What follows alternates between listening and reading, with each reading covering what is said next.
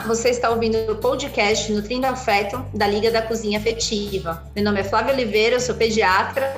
Estou aqui com a Renata Niceto, pediatra, e com a Flávia Montanari, nutricionista. E hoje a gente vai falar de um assunto extremamente importante no momento atual, que é pandemia versus medicina do estilo de vida. Na verdade, mais do que isso, a gente vai falar como a saúde é, virou um artigo de luxo mesmo. Vocês vão entender hoje por quê, o porquê do link do estilo de vida com o Covid. Bora lá! Acho que antes de mais nada, eu quero falar uma coisa importante, porque o Covid ele veio, né, inicialmente, o impacto dele foi relacionado a como uma doença respiratória, essencialmente, assim, como influenza, como outros SARS que a gente teve, o MERV, enfim, a gente tinha uma noção que era uma doença pulmonar, né? Então veio com a questão do uso de máscara como prevenção, a questão às vezes até de posicionamento na intubação, enfim, milhares de informações que foram jogadas para a gente e que ao longo do tempo, ao longo dos últimos 12 meses, foi se observando alterações disso. Na verdade, o COVID é uma doença inflamatória.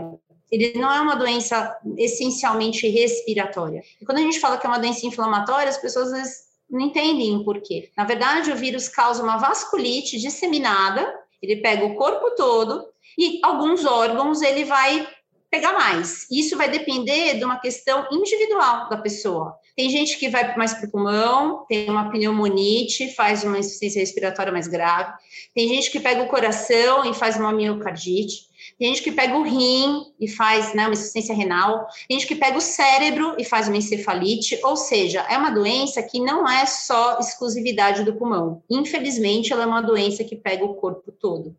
E aí, o link com a medicina do estilo de vida vem daí. Por quê? Porque as doenças que são preveníveis pela medicina do estilo de vida, que é obesidade, diabetes, hipertensão, câncer, são doenças que têm muita base inflamatória. Então, vocês imaginam que junta um negócio que dá inflamação numa pessoa que já está com estado, vai, digamos assim, inflamado. Acho que é, esse é o bate-papo de hoje. A gente vai tentar destrinchar nós três com vocês por que, que é tão importante olhar para a saúde de uma maneira mais global e não somente ficar bitolado no uso de máscara, isolamento e vacina. Então, gente, eu não estou falando aqui que eu sou contra a vacina, contra a muito pelo contrário. Só que eu acho que não é só isso que é estar saudável hoje. Estar saudável é o quê? O que é estar saudável, Renata? O que, na sua concepção hoje é estar saudável? É até engraçado você me perguntar isso, né? A gente aqui fazendo podcast Nutrindo Afeto todo embasado na medicina do estilo de vida, não é? Mas veja bem, eu, eu sempre olho esses momentos de crise, como a pandemia e a questão do Covid, como oportunidade, assim, para quem está conseguindo ficar fora da infecção ou até mesmo sobreviver. Uh, a obesidade, sempre por nós médicos, foi tratada como uma patologia, mas a gente percebe que a população não trata a obesidade como uma doença né? Então, assim, você fala, nossa, essa criança, esse adolescente está fora do peso. E aí a pessoa pensa, ah, a família inteira está fora do peso, ele é o melhor, o que está melhor, né? Então, assim, como se fosse natural todo mundo estar fora do peso.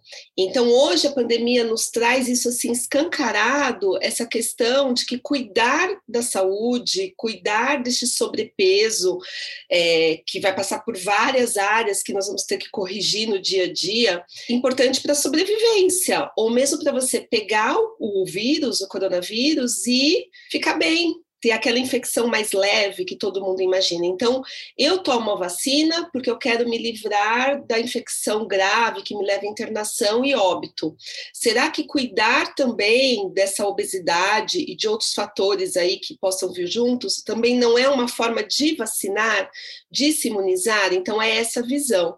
E aí a gente passa por essa questão realmente dos pilares, né, da, da, da MEV, onde eu tenho a alimentação, acho que a gente poderia abordar abordar aqui, como nós estamos no grupo de médico, nutricionista, passa por alimentação, que a gente tem falado assim praticamente o ano inteiro sobre isso, mas sempre tem que haver um reforço.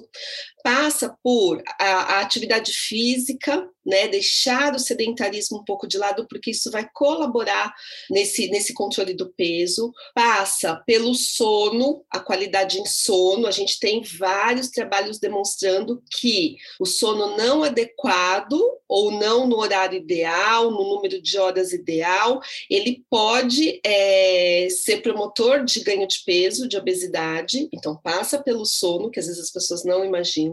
Passa pela redução do estresse, porque o estresse, ele ajuda a inflamar essa célula, esse corpo que já está inflamado pelos outros quesitos, né? Então a gente teria que, na realidade, fazer aquela roda dos pilares girar novamente, aquela engrenagem que a gente traz sempre. Então eu sempre falo assim para os pacientes: o que, o que você precisa melhorar disso tudo aqui? Né? Então, quando a gente terminar esse podcast, eu acho que vale essa reflexão. Eu vou puxar lá para vocês de novo. O que, que, eu tenho que melhorar disso tudo que elas estão batendo papo aí? Aonde que eu devo pegar para me proteger não só do Covid, né? Mas de outras infecções também. É que aqui a gente está focando o Covid pela gravidade do, do quadro. Tem um dado interessante e impactante de que os hábitos não saudáveis estão relacionados a mais de 50% das hospitalizações por Covid. Vocês têm ideia do que é isso, gente? Eu não estou falando 1%, 50% das pessoas hospitalizadas, não estou falando quem teve Covid, ou seja, uma pessoa que já teve sintomas mais graves, precisou ser hospitalizada 50% delas tinham hábitos não saudáveis. No mínimo, a gente tem que parar e pensar. Ah, Flávia, você está falando isso porque você quer vender isso, né? O seu peixe. Não é isso. Gente, sinceramente, cada vez mais que eu estudo e que eu vejo, eu entendo é, essa engrenagem que a Renata falou agora, dos pilares todos conectados, como a melhor pílula que você pode tomar. As pessoas querem uma mágica, querem um milagre. Não existe, gente. Aqui no nosso podcast não vai ter pílula mágica. Não vai. A gente vai dar é, ferramentas para vocês modificarem. E talvez a ferramenta seja esse dado impactante de 50% das pessoas hospitalizadas serem hospitalizadas porque tinham maus hábitos. Então vamos começar falando de, de nutrição. Eu acho que ela é, eu brinco que tem o Batman e Robin da saúde, né?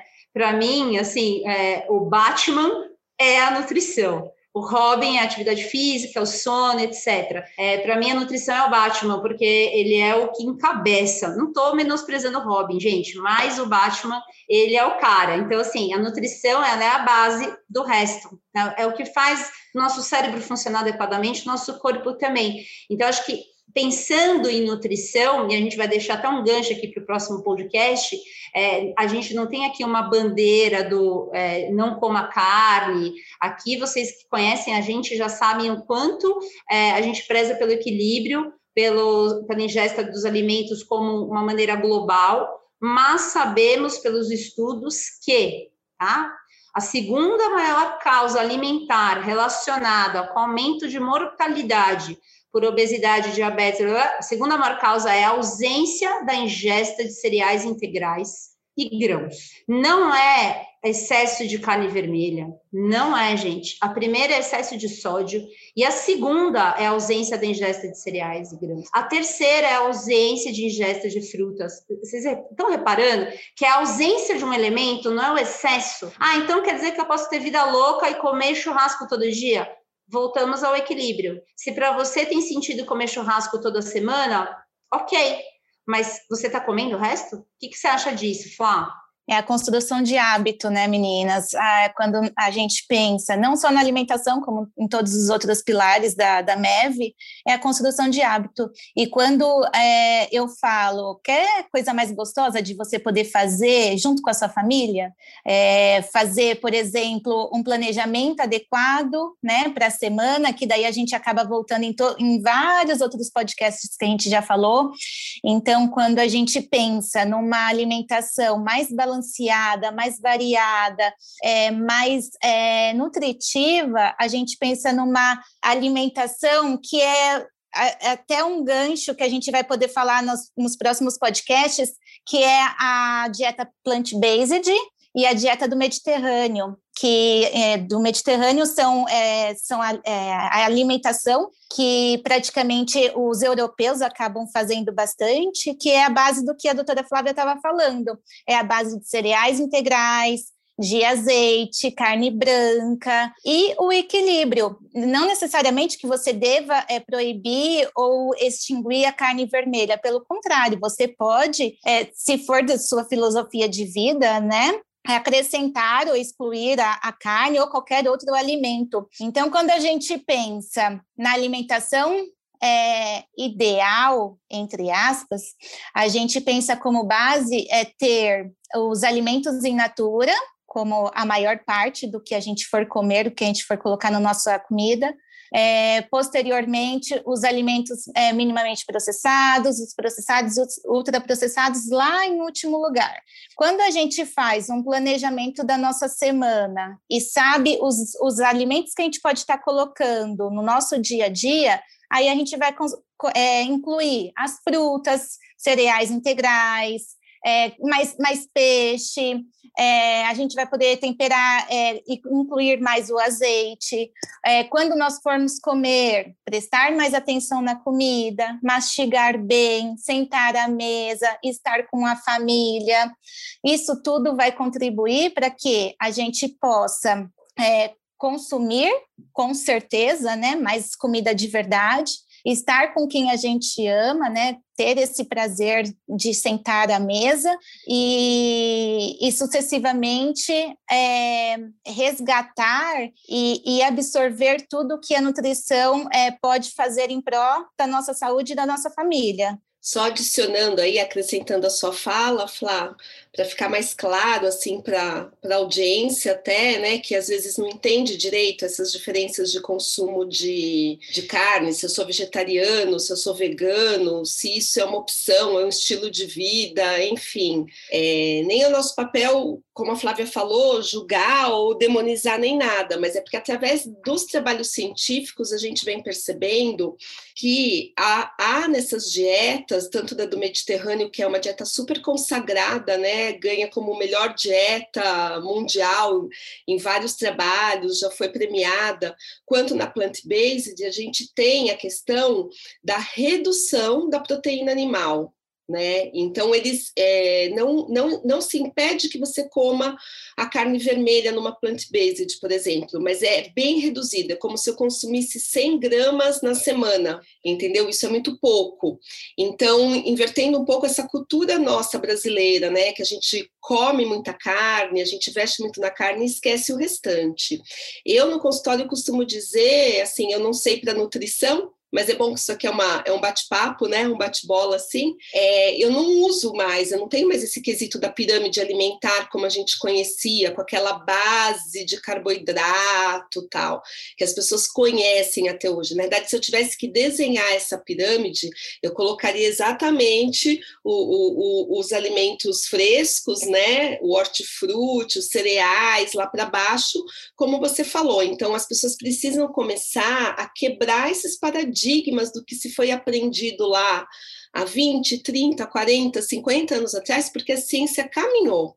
E hoje, quando a gente olha essa mesma carne branca, tanto carne vermelha como carne branca, elas estão lá em cima na pirâmide, ou seja, reduzido, elas estão próximas aos doces, aos ultraprocessados. Então, elas não são esse alimento 100% do bem. Assim, eu preciso, porque por exemplo, numa porção de carne vermelha, eu vou ter uma quantidade maravilhosa de ferro, de zinco, de vitamina B12, eu precisaria, e se eu resolver retirar da minha dieta, eu devo ter uma orientação é, médica, nutricional, para equilibrar isso no prato. E assim mesmo a gente sabe que a B12 vai ter que repor de qualquer maneira, né, Flá? Flaped, vamos falar um pouco aí disso, porque eu, eu sinto muita dúvida nos pacientes ainda. É, eu acho que, é, pensando no, no, que a gente está falando, que é relacionando a MEV, os pilares com o COVID, pensar no tipo de nutrição que você tem, a gente está pensando em pró-inflamatório e anti-inflamatório. E a dieta plant-based e a mediterrânea, elas são anti-inflamatórias. Acho que esse é o ponto-chave de tudo que vocês falaram, que é o porquê da gente estar tá falando isso, e que provavelmente, assim, a gente vai destrinchar até para vocês entenderem o que, que são esses conceitos. Tem gente que acha que porque é vegano é saudável. O vegano ele pode viver de batata frita, macarrão e pão e ele é vegano. Né? Então, é, nem sempre quem é vegano é saudável. Você precisa de uma orientação de alguém que estudou para isso, no caso, nutricionista. Então, as pessoas fazem muito da cabeça, né, por modismo, por, é, enfim, com informações erradas, né, de pessoas que não têm uma formação, e vai lá e olha no Instagram. Então, a gente está aqui até para dar informação de, de qualidade. Fazendo o link do anti-inflamatório indo para atividade física, atividade física leve ou moderada, ela acaba tendo um efeito também anti-inflamatório. E ela também tem um efeito em ativação da imunidade. Às vezes, mesmo quando você está doente, não num doente que você está mal, vamos supor que você está com um resfriado leve.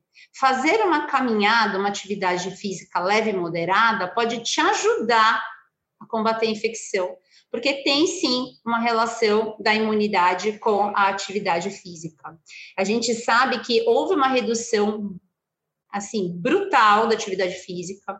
É, tem dados falando de 30% de diminuição em quem já era ativo, ou seja, aquela pessoa que já era, que já tinha um hábito, que já era motivada, já caiu um terço. Você imagina quem já era sedentário e aí, entre aspas, fala, poxa, não posso sair. É, é uma autossabotagem. E eu não estou falando isso, gente, julgando. Ah, a Flávia está falando isso porque ela corre que nem uma doida. Não, não é isso que eu estou falando. Eu só estou dando um alerta. Tem um trabalho que saiu agora há pouco tempo com um N gigante, mais de 20, 30 mil pessoas, relacionando sedentarismo e Covid. As pessoas sedentárias tinham duas vezes e meia mais chances de morrer de Covid. Também é outro número que não é pequeno, duas vezes e meia maior chance. Ah, então quer dizer que um atleta não morre de Covid? Morre mas a chance dele é menor. É, é, é só isso que eu estou falando. Eu não estou falando que não existe. Imagina que a curva de Gauss. Quem não sabe a curva de Gauss é uma curva que a gente olha relação, né, efeito, causa e efeito. No meio dessa curva, que é o ápice da curva, você vai ver os casos onde acontece a maior parte da, daquela situação. Então, no caso da mortalidade por Covid, quem que vai estar no centro? Os idosos, os obesos com comorbidades, com doença cardiovascular. E na ponta vai ter quem é saudável mas é a ponta, ou seja, é lá embaixo no gráfico. Então, a atividade física, ela acaba tendo esse link anti-inflamatório e de ativação da imunidade. E quando a gente pensa na engrenagem da MEV, na sequência, né, pensando nutrição, que é o Batman, que eu falei, aí vem atividade física, depois vem sono. O sono, ele tem um papel que eu acredito ser muito de conexão também com os outros pilares porque ele afeta a alimentação, ele afeta a produtividade, ou seja, altera o estresse, ele altera a sua capacidade de fazer uma atividade física, porque se você dorme mal, dorme pouco, você não tem pique. Eu, como atleta, eu me considero atleta, gente, eu sou atleta amadora, mas eu sou atleta, treino todo dia, então eu posso me considerar atleta. E eu falo que, assim, quando eu durmo mal, o treino assim, é, é, é bizarro, eu sinto a diferença.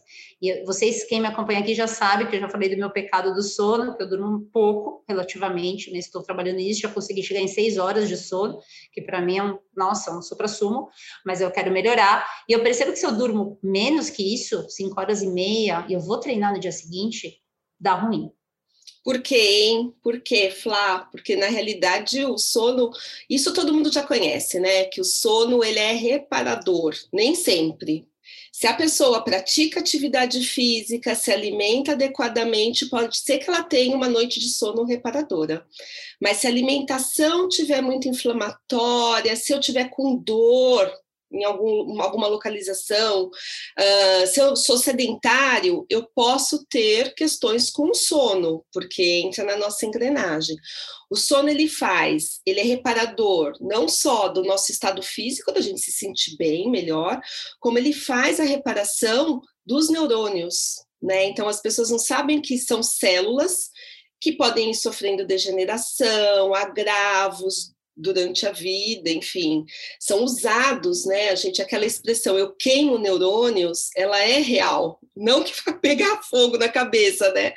Mas eu estou gastando, e o sono, ele me faz essa reparação celular, então, por isso que você vai ter um desempenho melhor em tudo que você fizer, durante o dia, é importante. A outra coisa importante está vinculada à neuroplasticidade, essa palavrinha aí que a gente tem ouvido bastante. A neuroplasticidade nada mais é do que a capacidade do cérebro de se remodelar dentro de uma proposta, dentro dos estímulos que ele esteja recebendo. A gente vê isso com mais, é, mais de uma maneira mais intensa na infância, porque eles estão em formação, então a gente fala muito dessa questão que ficar muito tempo em frente às telas vai mudar a neuroplasticidade, que é essa modelagem do cérebro, então eu vou ter um cognitivo todo impactado por isso, mas nós temos isso também em indivíduos adultos, indivíduos idosos, então eu tenho que ter um sono reparador também para ter uma, uma neuroplasticidade adequada. Assim como, Flávia, a atividade física também impacta né, na neuroplasticidade. Ou seja, tá tudo junto e misturado. Não dá para você ter qualidade. Olha, eu como super bem, mas o resto eu não faço. Né? Eu acho que é, essa é a grande mensagem, assim, a gente descobrir onde a gente tem que, que impactar. É, eu gosto muito do que a Flá fala, e eu pego isso para a vida. É, a gente tem que ir pegar para a vida é, metas ridículas, né, entre aspas. É, por exemplo, se você não faz uma atividade física, é, começa com 10 minutos, né? Começa a dançar. Se você mora num apartamento, ao invés de subir o elevador, vai é, pelas escadas. Se o sono, se você. A, a, gente tem que fazer uma higiene do sono, então coloca limites do tempo que você vai estar utilizando os eletrônicos em relação à alimentação. Se, por exemplo, você consome muito fast food, qual que eu sempre trabalho com os pacientes uma missão, uma missão por consulta, que são missões atingíveis, né? E, e, e como que eu posso, por exemplo, é, diminuir ah, o consumo de fast food? Qual é o caminho que eu posso é, fazer com o paciente para eu chegar nessa missão? Então, são vários itens que a gente pode ir trabalhando. Ah, por exemplo, é, vou começar a levar marmita para o serviço, se eu não tiver fazendo home office, eu vou fazer a feira uma vez por semana e ter as frutas já picadas é, para a semana. Uh, ao invés de, por exemplo, passar no, no drive-thru do, do, do, fast food, eu já, já deixo planejado e programado uma entrega por, é, de um delivery mais de uma comida mais saudável e por aí vai. Então, são missões que a gente tem que traçar na vida para tudo, né? Inclusive para de todos esses temas que a gente está trabalhando hoje, dos pilares da MEV, que daí, consequentemente, a gente vai ter uma vida mais saudável. Não, perfeito, Flá, porque na verdade, quem está ouvindo pode falar assim, poxa, mas vocês querem perfeição, é isso? Eu tenho que comer direito, fazer atividade física, dormir direito, ser zen, budista, é, não posso beber, não posso fumar, não posso fazer nada, né? É, vou ter que mudar toda a minha vida não vai dar certo. Realmente, se você olhar para a sua vida, tá? existe uma roda da vida, eu vou deixar até disponível para vocês, é, junto com o podcast, na, na, no nosso perfil, no arroba Liga da Cozinha Afetiva, uma roda da vida, para quem tiver interessado, e colocar o que, que você está sentindo que talvez faça mais sentido, que nem a Flá falou agora, em relação à mudança. Então, lá vai ter, na roda da vida, vão ter esses fatores todos da MEV que a gente fala. Vai ter manejo do estresse, vai ter nutrição, vai ter sono, vai ter relações pessoais, vai ter atividade física, e você vai colocar o quanto você está satisfeito com esse pilar, com esse item, de 0 a 10, você vai dar uma nota, e você vai colocar o quanto que você está confiante em mudar isso, certo? São duas notas que você vai dar e você vai pintar isso e você vai olhar. Isso é a roda da vida, tá? Tem vários tipos, mas tem uma que é bem interessante, eu vou deixar para vocês. Por que, que é legal olhar essa roda da vida? Porque você vai ver a nota que você está dando para esses itens todos e você vai olhar com uma autocompaixão, do tipo, nossa, o que que tá pior aqui? E barra, o que que eu estou disposto né? A prontidão para mudança, o quanto eu estou disposto a mudar. Se você coloca lá, por exemplo, que vou dar um exemplo meu, tá? Real. Meu sono, estou satisfeita, nota 6. Qual que é a minha vontade de mudar? 7, 6, 7. Então não é uma mega vontade, mas também não é zero. O que, que eu vou fazer? Traçar uma meta condizente com isso. Ah, eu vou tentar dormir 15 minutos mais cedo esse mês. Nossa, mas que porcaria, Flávia. 15 minutos não é nada. Mas é, é o que eu consigo certo? É, a gente não está pedindo para ninguém amanhã querer fazer tudo certo, até porque não existe tudo certo, sem julgamentos, gente. Aqui a gente está falando para inspirar para vocês, para vocês se animarem e não para desanimarem. Mas talvez falar alguns dados impactantes em relação ao Covid, morte, etc., que são dados meio pessimistas, mas para vocês sentirem o impacto e do que a gente está falando. Eu gostaria que o mundo todo ouvisse o que a gente está falando, porque é importante, é, é importante mesmo, e a gente está vendo isso na prática com os números. Sim, e é parte do nosso papel, né? Fazer esses alertas. Então, não é que é fatalista. Ai, gente, tal, não. Isso é real, é concreto, são números que realmente acontecem e que às vezes as pessoas não tomam conhecimento. Só que a arma está na nossa mão de mudança, né? Essa ferramenta de mudança ela está nessa força de vontade. Nada é fácil, mas se eu quero viver melhor, é, investindo nessa longevidade saudável, eu vou ter que mudar pequenas coisas, como a Flavinha falou, devagar e sempre, né?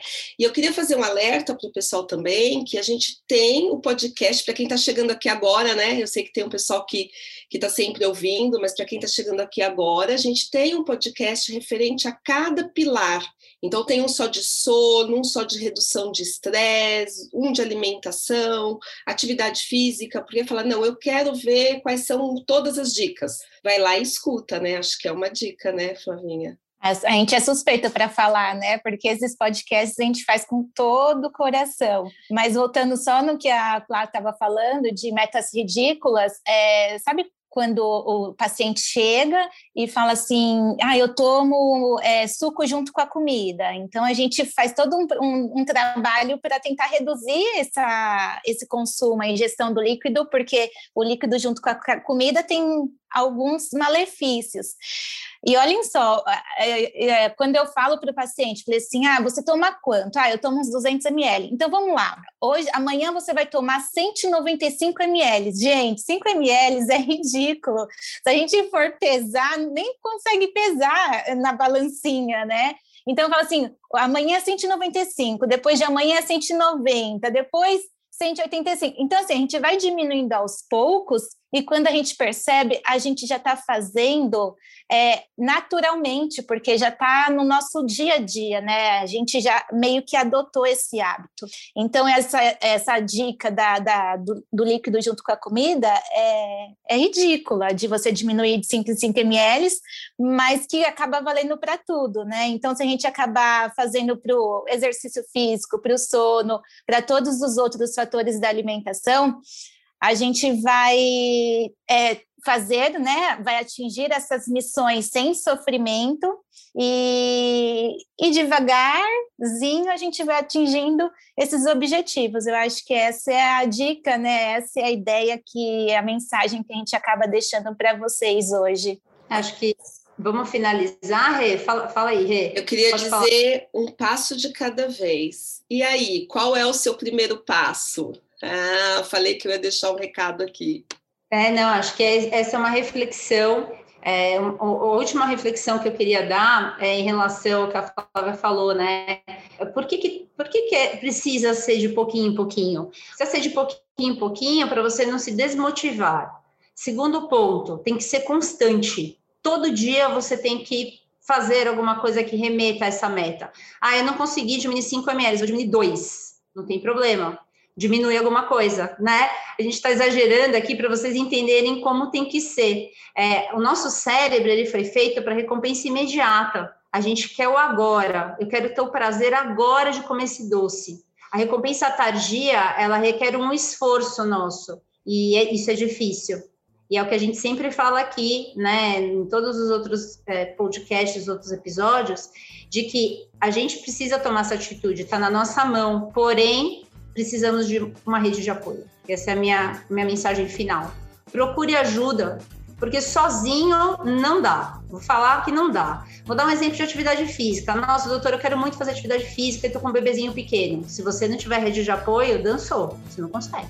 Como que você vai? Vai deixar o bebê? Entendeu? É, é, é, é um exemplo que eu gosto de dar, porque realmente a mudança parte de cada um. Porém, sozinho, ninguém consegue. Então, procure uma rede de apoio. Bom, vocês acabaram de ouvir nosso podcast, Nutrindo Afeto. Siga a gente nas redes sociais, arroba Liga da Cozinha Afetiva, é, episódios no seu tocador favorito. No próximo, a gente vai falar sobre tipos de dieta e dar os, o nome aos bois, né? Então, o que, que é plant-based, o que, que é dieta mediterrânea, o que, que é veganismo, o que que, do, que, do que, que a gente pode tirar benefício disso. Esperamos vocês!